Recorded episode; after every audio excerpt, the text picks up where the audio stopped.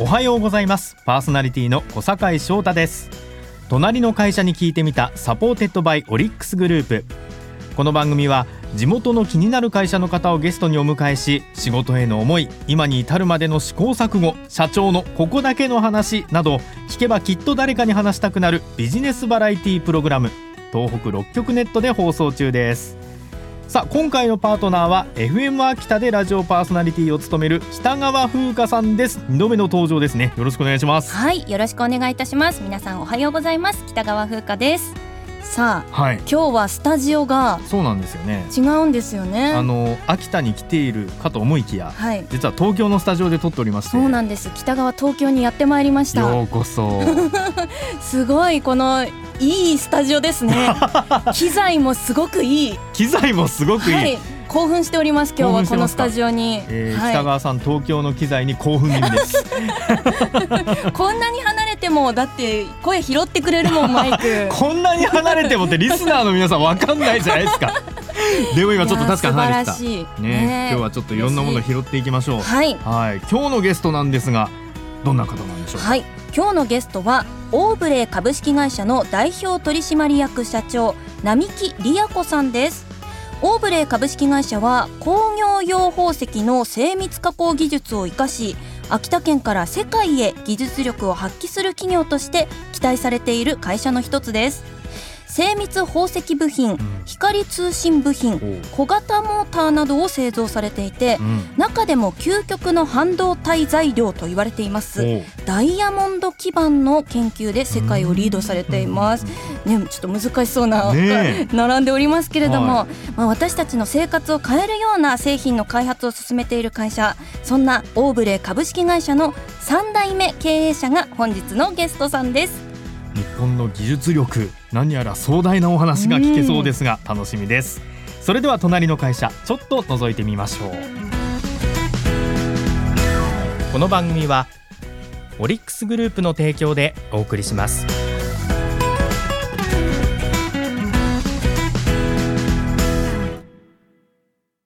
ここは隣の会社のその隣にあるオリックス。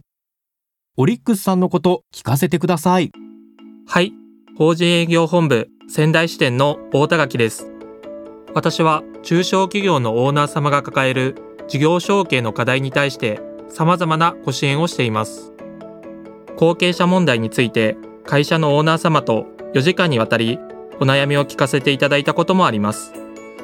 事業承継は相談相手が限られてしまいます。そんな中、私に本音を明かしていただいたことは忘れません。お客様から大田垣さんに相談してよかったと言われた時は本当にこの仕事のやりがいを感じます。東北に来て3年目家族と観光するのが好きなので東北六大祭り制覇したいです。地域の企業の皆様の課題を共に解決します。いつも隣にオリックス。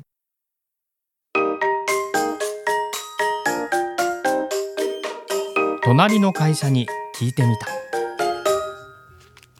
隣の会社に聞いてみた。改めましてパーソナリティの小坂井翔太です。北川風花です。そして本日のゲストはオーブレイ株式会社の代表取締役社長並木理也子さんです。並木さんよろしくお願いいたします。本日はよろしくお願いします。お願いいたします。もう大変こう華やかな雰囲気を感じる並木さんでいらっしゃるんですけども、はい、今日本当いろいろお話伺っていきますのでよろしくお願いいたしますまずはそのオーブレイ株式会社どういった会社なのか教えていただけますか？はい、あの主にですね精密宝石を扱っております。うんえー、工業用宝石というものになりますけれども、うん、こうキラキラ光るジュエリーの宝石ではなくて、はい、世界一硬いダイヤモンドは何できると思いますか？何できる？ダイヤモンド何できるんだろう。北川さん想像つきます？包丁みたいなダイヤモンド包丁では切れないでしょ。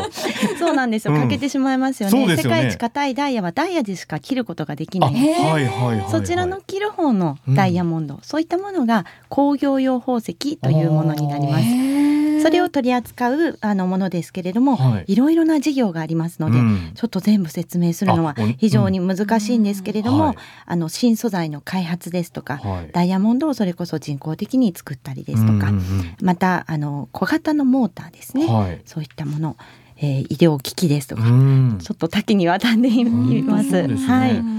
え、今ちょっとダイヤモンドって作れるんですか？ね、今人工でダイヤモンドを作ってらっしゃるんですはい、あのダイヤモンドですとかサファイアをこう人工で、はあ、あのラボの中で作っていくということになります。えー、えじゃあダイヤモンドも作れるしそれを使って加工もして、はい、でさらにはそういう部品にもしてるっていうことなんですかね。はい、おっしゃる通りですね。もともとはあのレコードの、うん針ですね、はい、レコードのカートリッジを、うん、えー、祖父の時代に私3代目の社長になりますけれども、うんはい、あの作っていたことがきっかけで、うん、ここに使用されているマグネットから、あのできたのが世界最小のコアレスモーターでした。小型のモーターですね。それは実はソニーのウォークマンにも使われたんですね。それより前は大きなラジカセでした。わかりますかね？ご存知ですか？ラジカセ、ね,、をね持ってなんか歩いてたとかっていう話も聞いたことあるんですけど。みたいなイメージありますけど。でその大きなラジカセがこうぐっと小型になって持ち運べるようになった。これは実はオーブレの技術コアレスモーターがあったから小さくできるという技術をあの採用されました。でその、えー、モーターの部品その後のストーリーがありまして、はい、それはあの世界中がやはり驚いて中を開けるんですね、フォークマンの中を。そうするとあの並木という刻印の入ったモーターがありました、はい、それを見つけたアメリカの通信業界の,、あの会社から連絡があって、うん、いやまだ実は世の中にないものだけれども、うん、病院の中でこう連絡する手段として作ってもらいたいものがあると言ってできたのがページャーポケベルの一番初めですね、えー、その振動モーターをですから皆さんがお使いの今電話の中に入っている振動モーターの一番初めに作ったのはオーブレになります、えー、今はもうあの作られてないですけどもその元ですね、はい、一時期は世界の7割のあの、携帯電話の振動モーターをあの作っていたこともあります。え、あのブーブーってバイブの機能を作られてたってことですか？はいはい、一番最初の部分を。はいそれはすごく難しかったそうです。今まではいかに振動を少なく、うん、こう音を小さくするかというところに技術を作り出していたんですけども、逆に震わせなければいけないということであの父から聞いたのはまあ、10個ぐらいこうモーターが動くのを並べて、うん、この動きがいいとかそういうのを選ぶことが難しかったという話も聞いています。隣の会社に聞いてみた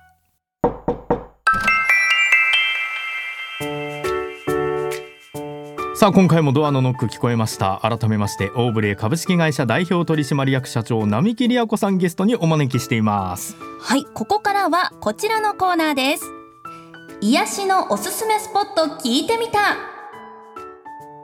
その地域の癒しやおすすめスポットを並木さんに教えていただくというコーナーです、はい、さあ並木さんのおすすめスポットはどちらでしょうかおすすめスポットとしてはあの温泉が好きですのであの温泉はいろんなところに行ったりします、うんはい。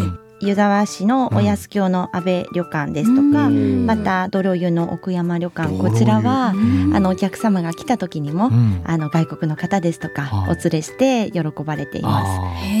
結構あれですか？昔ならではの風情があるみたいなそんな感じのところなんですか、はい、あの人の湯協会のあの、えにも選ばれているような場所ですので、ちょっと普通の温泉よりもなんでしょう、まあ、風情があったり行きにくかったりあのちょっと古い感じがあの外国人の方にはすごく受けますね。そうですね。人って聞くだけでちょっと行きたくなりますもんね。ね。えてか泥湯あるんですね。ね はい、秋田県に。え知らないです。知ら行ったことおすすめです。あとお湯も、お湯の質もすごく良くて、はい、あの肌も綺麗になりますし、はい。秋田やっぱり大きいのでねね、うん、あの行ききれないんですよいろいろありす。私もリストがいっぱいあってまだニュートン温泉にも行ってないですしまた他のエリアもね、はい、あのいろいろ行きたいなというふうに思っています。なるほどね。あとちょっとこれ穴場みたいなのってあります？そうですね、はいえー、とこれも温泉になりますけれども、はい。横手市の砺波高専ですとか、うん。またあの悠々プラザの岩盤浴とかもね、えー横手市だと行ったりするんですけれど。うん。もうあの横手駅前にはい。本当にねあるあのすぐ近くにあるね温泉施設なんですけれどもまさか並木さんからねユニオンプラザの 名前が出てくるとはうん。嬉しいですあね。と横手の漫画美術館もあ私はえー。漫画が大好きですので、えー。あの時々行きます。ほうほうほう普通に漫画読んでます。えね意外。ー、なんかちょっと意外かも、はい。確かに。すごいあの並木さん穏やかでこう優雅な、うん。ねイメージの方なんですけれども、は漫画とかそういうのもはい。好きなんですね。い、好きな漫画何ですか、ちなみに。好きな漫画。はい。例えばこの前娘とあの、えーとまま、漫画と音声がセットになってるうんお風呂カフェってこれはまあ、東京のから近いですけどあそこに行って、えー。えー、と東京リベンジャーズを前回一 気読みしましたけど。まあ、だから割とオールジャンルであの見たりしますね。でもそういうやっぱりなんかこうがん頑張ってるみたいーなあの頑張って乗り越えていくみたいなストーリーのやつは大好きですね。ちょっとこうガッツ持って乗り越えていく系。ねああ、なんかすごい直木さんが身近に感じました、今。そうですね。そういう漫画からも、元気をもらってる、ねっていうことなんですね。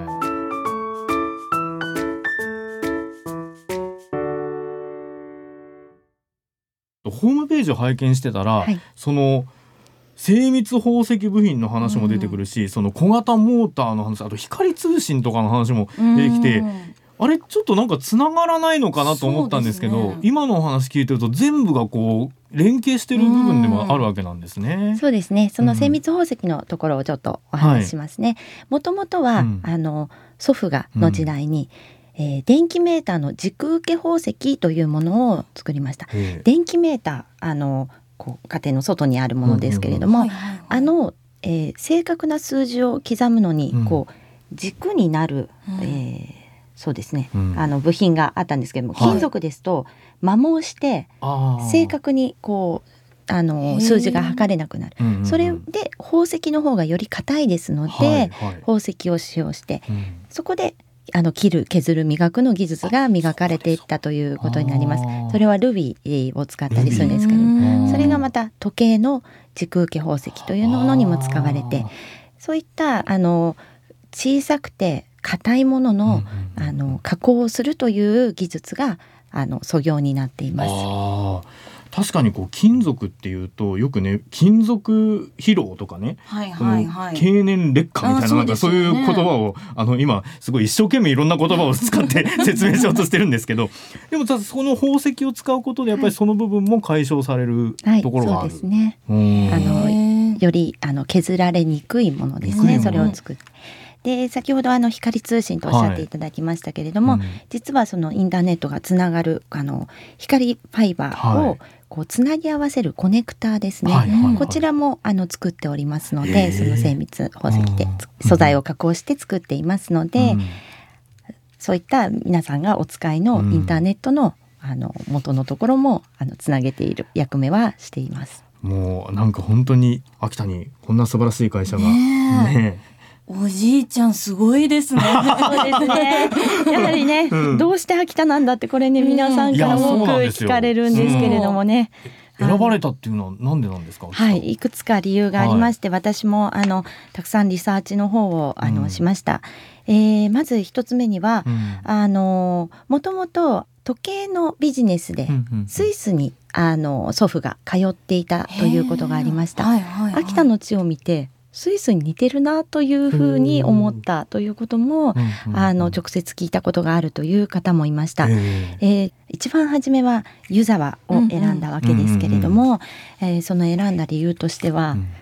あの当時のあの小畑知事のあの強力な勧めもあって、うん。まあ、いろんな秋田県の県内いろいろ見に行ったんですけどもっと、まあ、便利がいいところもあったと思うんですね。うんうんうんですけれども一番困っているところを選んだということを聞いています。そこが湯沢だったっていうことなんですね。うん。雪深いですよね、県南地域は特に雪深いですし、はい。当時は本当にあの農家うん。の方々が多くて、うん。あの工業はまだなかった、ということです。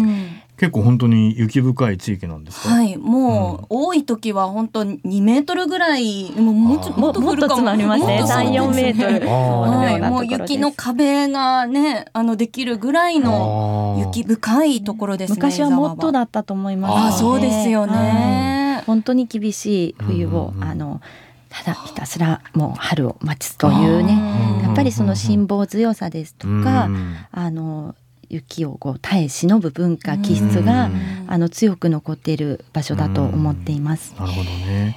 それで選ばれたんですね。ねなのでそれも精密な、うんこう細かい顕微鏡で見るようなうん作業の仕事なんですね。えそういったあの人々が多くいらっしゃるというところも、あうんのポイントだったと思います。なるほどね。秋田のその地に根付いた人のところも選ばれたきっかけになった部分っていうことなんですね。はい今後その秋田に根付いていくさらにビジョンもあると思うんですけど、はいそのあたりはいかがですか？はい、そうですね。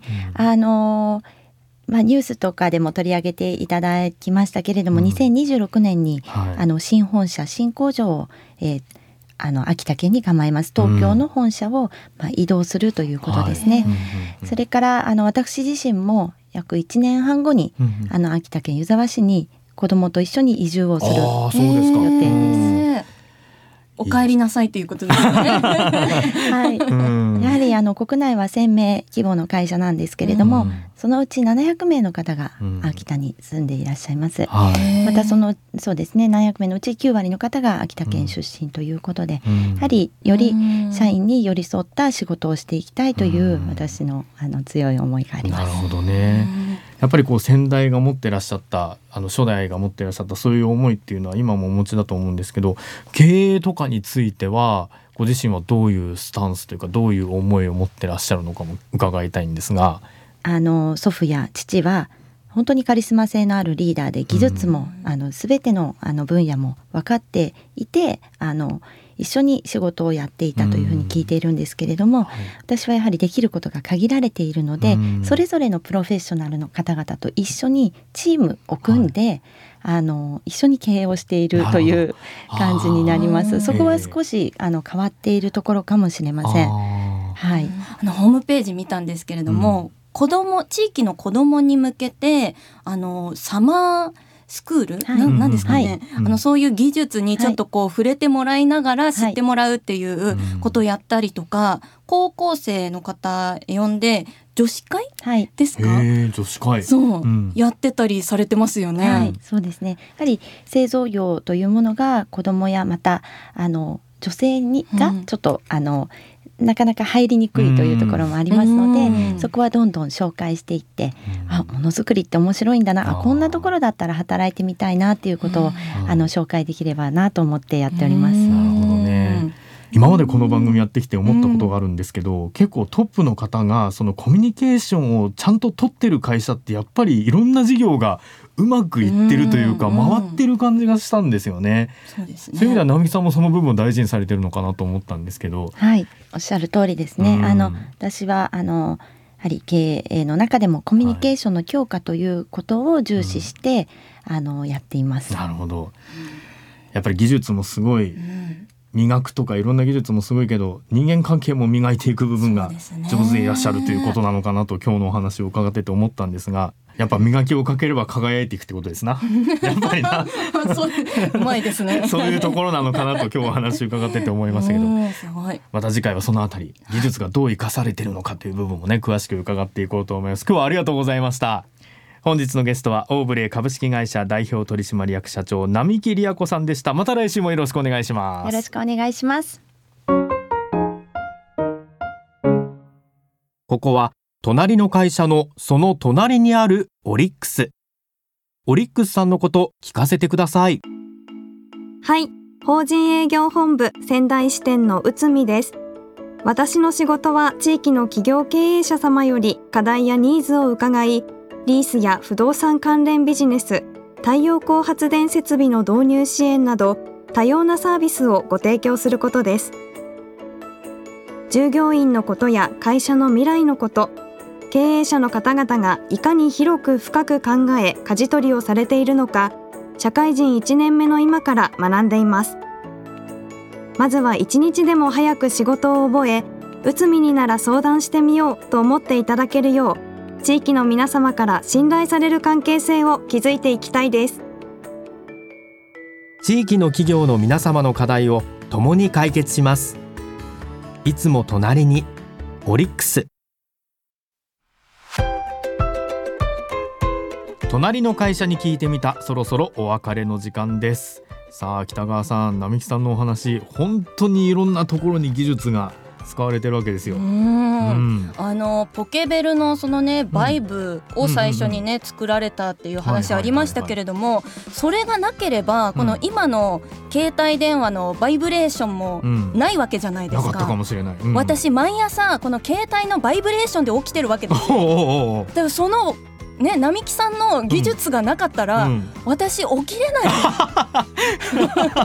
あの北川さんが安心して起きられるようになったのももしかするとオーブレイの技術のおかげかも。オーブレイさんのおかげです。い やだから。本当そうよね。もう今の現代に至るまで私たちのいろんなところの役に立っている技術があったということで、その大元を作ってる会社の方だったというのが分かりましたね、はい、ちょっと来週のお話も非常に楽しみなんですが来週もオーブレイ株式会社の代表取締役社長並木理也子さんにお話を伺いますそして番組では皆さんからのメッセージをお待ちしています。番組の感想質問など番組サイトのメッセージフォームから送ってください。また番組公式 X と Facebook ページもぜひチェックしてみてください。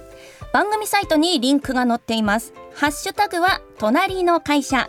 隣のはひらがなで会社はカタカナです。感想お待ちしています。さらに放送から1週間はラジコのタイムフリーで聞けます。ポッドキャストでも聞くことができます。あの部分を聞き逃したという方はぜひ活用してみてください。はい。北川さん来週もちゃんと起きてきてくださいね。よろしくお願いしますね。バイブレーションで起きてきます。よろしくお願いします。さあここまでのお相手は小坂井翔太と北川風花でした。隣の会社に聞いてみた。また来週お会いしましょう。この番組はオリックスグループの提供でお送りしました。